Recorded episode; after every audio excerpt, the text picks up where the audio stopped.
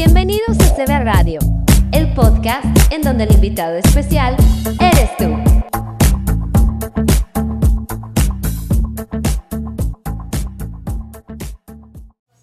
Hoy en Moviendo Vidas hablaremos del Día Internacional del Orgullo LGTB o mejor conocido como Pride. Comenzamos. Hola, soy Daniela Egue, psicóloga con especialidad en tanatología y maestría en educación. Te invito a seguir moviendo vidas a través de CB Radio México.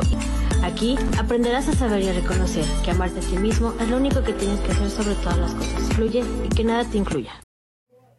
El Día Internacional del Orgullo LGTB, o también conocido como el Día Internacional del Orgullo, es un día que se celebra mundialmente cada 28 de junio, en conmemoración de los disturbios de Stonewall, en 1969. ¿Lo sabías? Quizás sí, quizás no. Yo la verdad nada más sabía que había un movimiento, sabía que había un desfile, sabía que cada 28 cada fin de el último fin de semana de junio aquí en la Ciudad de México que es donde radico hay este situaciones en donde pues pelean por el movimiento, pelean por sus derechos, pelean por ser no tanto aceptados, sino más bien respetados. Se realiza esto para reafirmar el sentimiento de orgullo sobre las orientaciones sexuales e identidades de género tradicionalmente marginadas y reprimidas y para visibilizar que la sociedad no tiene que aceptar sino respetar. En algunos países y ciudades coincide con la Marcha de Orgullo y otras festividades relacionadas con el mismo movimiento LGTB. Además, en algunas capitales eh, se celebra no nada más el día, sino la semana y en algunos otros países hasta el mes. Eh, y no siempre coinciden en el mismo día. La noción básica del orgullo LGTB reside en que ninguna persona debe de avergonzarse de lo que es, de lo que siente, de su orientación, de su identidad eh, de género. Surge como una respuesta política hacia distintos mecanismos del sistema tradicional y este sistema utilizaba a este movimiento como desviación o como situación de vergüenza y ser heteronormativo no eh, era correcto aceptar o incluir a orientaciones diferentes. De hecho, eh, hay mucho bullying, hay muchas agresiones, eh, sigue habiendo muertes por, por estas situaciones, desde un punto de vista lingüístico hasta un punto de vista violento físicamente, en donde hay muchas personas que siguen siendo homofóbicas y que no creen que este tipo de personas con este tipo de orientaciones diferentes a la heteronormalidad se deben de respetar o se debe de considerar un ser humano. Esta definición se transmite con la idea de no tener el derecho a la dignidad y ser el bicho raro de tu círculo y no. No, no, no esto se debe de acabar y no es para que a los héteros nos vean como ahora los raros y a las personas con una orientación diferente sean los normales entre comillas porque no es que hablemos de normalidad o de que si tú eres eh, eh, lesbiana o si eres homosexual o gay o te, te va a ser una persona mala una persona que influye negativamente en, en, personas más pequeñas. Puede ser muy hetero y ser un hijo de la fregada y puede ser eh, lesbiana y ser la paz andando. Eh, hay muchas personas que critican el que adopten a, a, niños, a que adopten eh, personas que, que no tienen la fortuna de tener a sus papás y entonces cómo va a adoptar una pareja de homosexuales o una pareja de lesbianas a un niño lo van a trastornar, lo van a desviar, lo van a, agredir y hay muchas veces están mejor con, con, con unas personas que tienen una orientación diferente con una persona hetero que son borrachos, que son agresivos.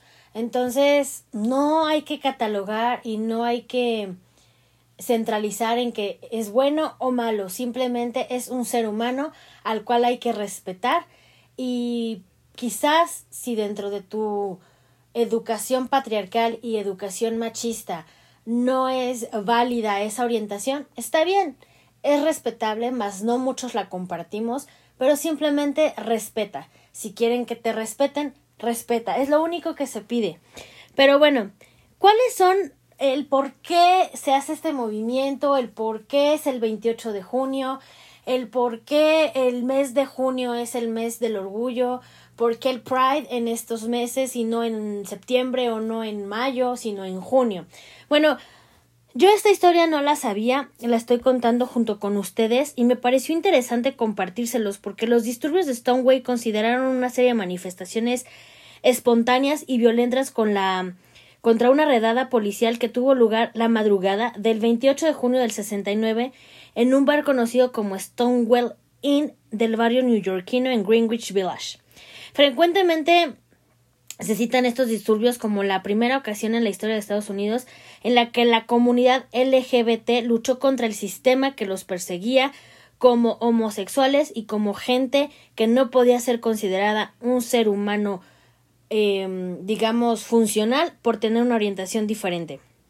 Entonces, em, este movimiento moderno pro derechos a, a la comunidad LGBT en Estados Unidos y en todo el mundo empezó a hacer boom dentro de la década de los 50, mediados de los 50, principios de los 60, en donde los gays y las lesbianas de Estados Unidos debían enfrentarse a un sistema legal mucho más hostil em, eh, que en otros, en otros países. Todos los estados de, del país, excepto Illinois, penalizaban eh, la homosexualidad como algo malo y como algo que no podía ser bien visto. En 1961, eh, un hombre podía ser acusado de un crimen por mantener sexo con otro adulto del mismo sexo de manera aunque fuera de manera consensuada y bueno, se les podía hasta multar o meter en prisión dependiendo de cómo lo veía en ese momento la autoridad. En 1971,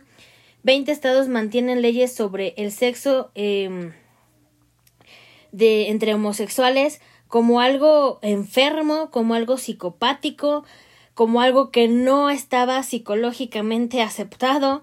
En Pensilvania y California eh, eran considerados como ofensivos, podían ser encerrados en instituciones mentales de por vida porque no estaba heteronormalizado la forma en cómo veían su orientación sexual. Es más, en algunos estados podían ser hasta castrados y durante la década de los 50 y 60 era una situación en la que había terapia de hipnosis, de electroshocks, lobotomías, terapias de reorientación sexual y situaciones en donde los psiquiatras intentaban, entre comillas, curar a los homosexuales y a las lesbianas de sus deseos pervertidos y los primeros grupos homófilos de Estados Unidos fomentaban una cultura de no confrontación entre homosexuales y heterosexuales en su afán por demostrar que las personas homosexuales podían inserciarse dentro de la sociedad de manera positiva. Sin embargo, los últimos años de la década de los 60 fueron turbulentos debido a distintas personas retrógradas que pues no aceptaban este tipo de reivindicación social como el movimiento afroamericano pro derechos civiles en el 55 al 68 o la contracultura de los 60 o las manifestaciones contra las guerras. Este clima beligerante cuyo ambiente liberal de Greenwich Village influyó en el desencadenamiento de los disturbios de Stonewall, pues hizo que la gente como siempre se empezara a mover para poder adquirir derechos que por el simple hecho de ser un ser humano ya tenían, pero por pensar diferente, por tener una orientación distinta, no eran normales, entre comillas, y lo recalco porque no quiero que aquí se, se, se sienta ninguna persona con una orientación diferente ofendida, al contrario, yo tengo amigos, tengo familiares que pertenecen a, a, esta comunidad y puedo decir abiertamente que son los seres más especiales, más confiables, más amorosos que yo tengo dentro de mi círculo. Ustedes saben perfectamente quiénes son, los amo. Eh, los símbolos del orgullo LGBT es la bandera con los colores, con algunos colores de los arcoíris y los triángulos rosas. Se exhiben durante estas fiestas en las que además dan cabida a situaciones sociales, a situaciones políticas, en donde pues muchas personas dentro de estos ámbitos pues se identifican como colectivos participantes y pues también realizan actividades culturales y lúdicas. Y pues una vez superadas las leyes que penalizaban las prácticas homosexuales en gran parte del mundo, en la actualidad eh, ya está poco penalizado, digo poco porque en muchos países todavía hay homofobia.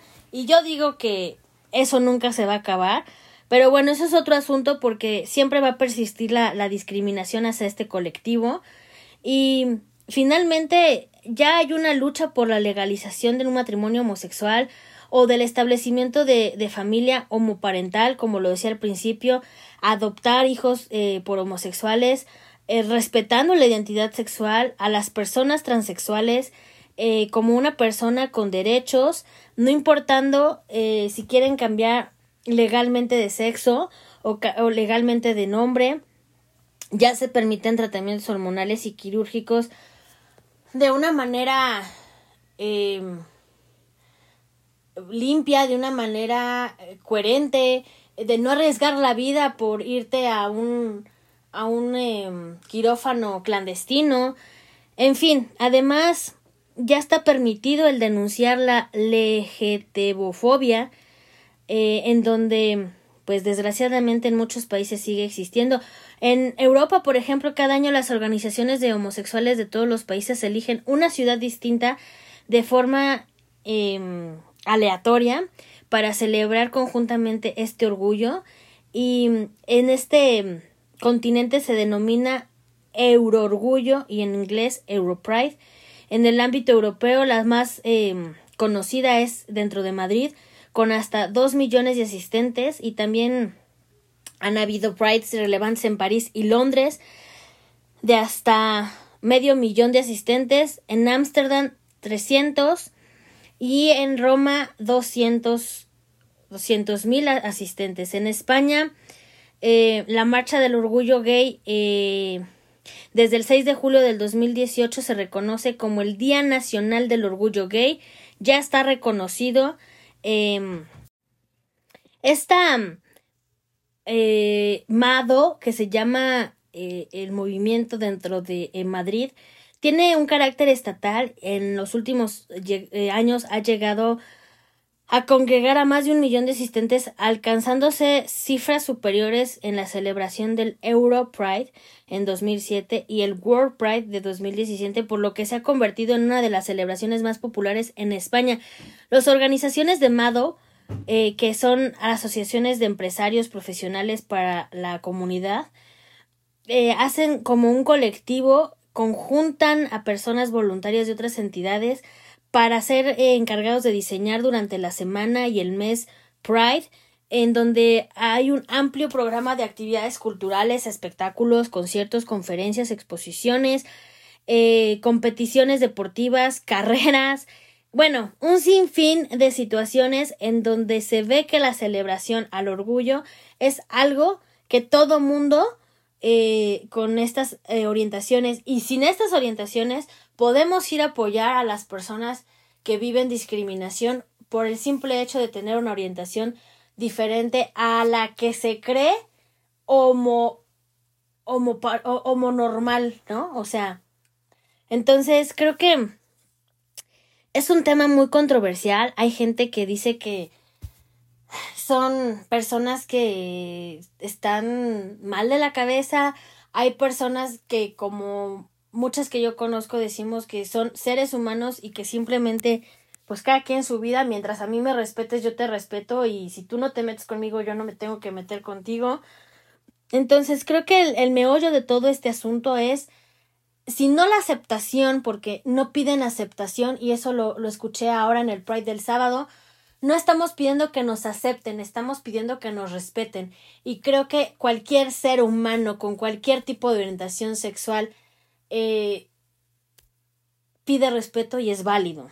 Las manifestaciones más importantes dentro de América son en Nueva York, San Francisco, Ciudad de México, Monterrey, Toronto, dentro de América del Sur, en Costa Rica, en la ciudad de Panamá, en Sao Paulo, con un número de asistentes que ronda entre los 2 y 3 millones, en, en Caracas, perdón, en Bogotá, y en el caso de la Marcha del Orgullo de Buenos Aires, a partir del 92 comenzó a realizarse el primer sábado de noviembre, eh, dentro del el 30 aniversario de la fundación de Nuestro Mundo, el primer grupo homosexual de Argentina y toda Latinoamérica. Y por otro lado, ciudades como Ecuador, Lima, Perú también se han sumado a dichas marchas. En este sector del mundo se encuentra una enorme diversidad dentro de la lucha de los colectivos trans, lésbicos, organizaciones que conjugan también la identidad racial, de género y orientación sexual, así como organizaciones que prevén el VIH y entre otras situaciones de enfermedad que siendo de esta comunidad o no de esta comunidad debemos de cuidarnos. Eh, el panorama en muchas partes sigue siendo desigual, mientras que en algunos eh, países importantes ya hay un matrimonio igualitario, ya hay ley de la identidad de género, ya hay leyes ante la, ante la discriminación. A mí me llama poderosamente la atención y no sé, a lo mejor muchos de los que me están escuchando en este momento se preguntarán ¿por qué la, el símbolo, la bandera, es el arco iris. En realidad, no es el arco iris en sí. Y esto yo me acabo de enterar. Fíjense, yo nunca había tomado en cuenta que sí son los colores del arco iris, pero no es el arco iris en sí. Porque a lo mejor mi poca observación de hace 20 para, de hace 20 años para acá, que soy consciente de este movimiento, eh, no son los siete colores del arco iris, solo son seis. Y esta es la historia original en donde se, en donde se llevó a cabo fue en España. Y cuentan que los colores que representan a la bandera son rojo, naranja, amarillo, verde, azul y morado. Son solo seis colores, no los siete que solemos atribuir al arco iris. Cada color de la bandera tiene su propio significado. Por ejemplo, el rojo para ellos significa vida, el naranja salud, el amarillo hace referencia a la luz del sol o a la luz de la diversidad o de la aceptación y del, y del respeto, el verde a la naturaleza, o sea, cada naturaleza es distinta, el azul a la serenidad y el morado al espíritu. Y finalmente creo que para acabar este, este podcast hablando de este tema del cual nunca había hablado públicamente porque es un tema complejo, controversial, en donde dimes, diretes, si es que tú, es que yo, y simplemente repito, respetar Creo que el respeto a la diversidad es importante, así que por favor, si no estás de acuerdo, es válido. Cada cabeza es un mundo, pero simplemente respeta, porque love is love, amor es amor. Parejas homosexuales, parejas lésbicas, parejas transgénero, parejas heterosexuales, todos, todos somos seres humanos, todos merecemos respeto, todos merecemos eh, el apoyo de, de, nuestra comunidad en sí, eh, el no ser discriminado por, eh, por tener este tipo de orientación, así como no ser discriminado por ser gordo, así por no ser discriminado por ser zurdo. Es un tema simplemente de respeto. Entonces, bueno, ya saben, si saben de alguien que esté pasando por algún duelo, cualquiera que este sea, apóyenlo, ayúdenlo, no juzguen. Muchos adolescentes están dentro de este de esta de este movimiento, de este encuentro con su identidad y, y, muchas personas eh, viven como vulgarmente se dice dentro del closet y creo que el closet solamente se mete la ropa y los sacos, no se mete eh, tu identidad, no se mete tu amor propio, no se mete eh, tu, tu orgullo por ser una persona buena, poderosa, equilibrada, sana, seas lo que seas, seas como seas, mereces salir a vivir como quieras tú vivir, simplemente respetando cualquier pensamiento. Entonces, bueno, mis redes sociales son Facebook e Instagram, Sig Daniela Ege, TikTok, Psicología y Tanatología, aquí en CB Radio, Moviendo Vidas y colaborando siempre con mi amiga eh, Isa Ping en Vamos a Platicar. Gracias, gracias en verdad por darme temas, por sugerirme de que hable. Eh, yo la verdad nunca me hubiera imaginado hablar de este tema y no porque sea un tema malo, sino porque es muy difícil hablar de este tema cuando la gente es cerrada, cuando la gente es homofóbica, cuando la gente no respeta diferentes formas de pensar. Entonces, bueno, espero que a la comunidad, parte de la comunidad que escuche este podcast, eh, en de verdad se sientan identificados con, con el tema. obviamente, eh, con todo el respeto del mundo, eh, amigos y familiares que pertenecen a esta comunidad, siéntanse en libertad de ser como son. Eh, si quieren respeto, den respeto, eso es ley de vida. Y bueno, eh, espero que este pequeño podcast, esta pequeña historia del Pride y del por qué es en junio, les haya parecido interesante como a mí.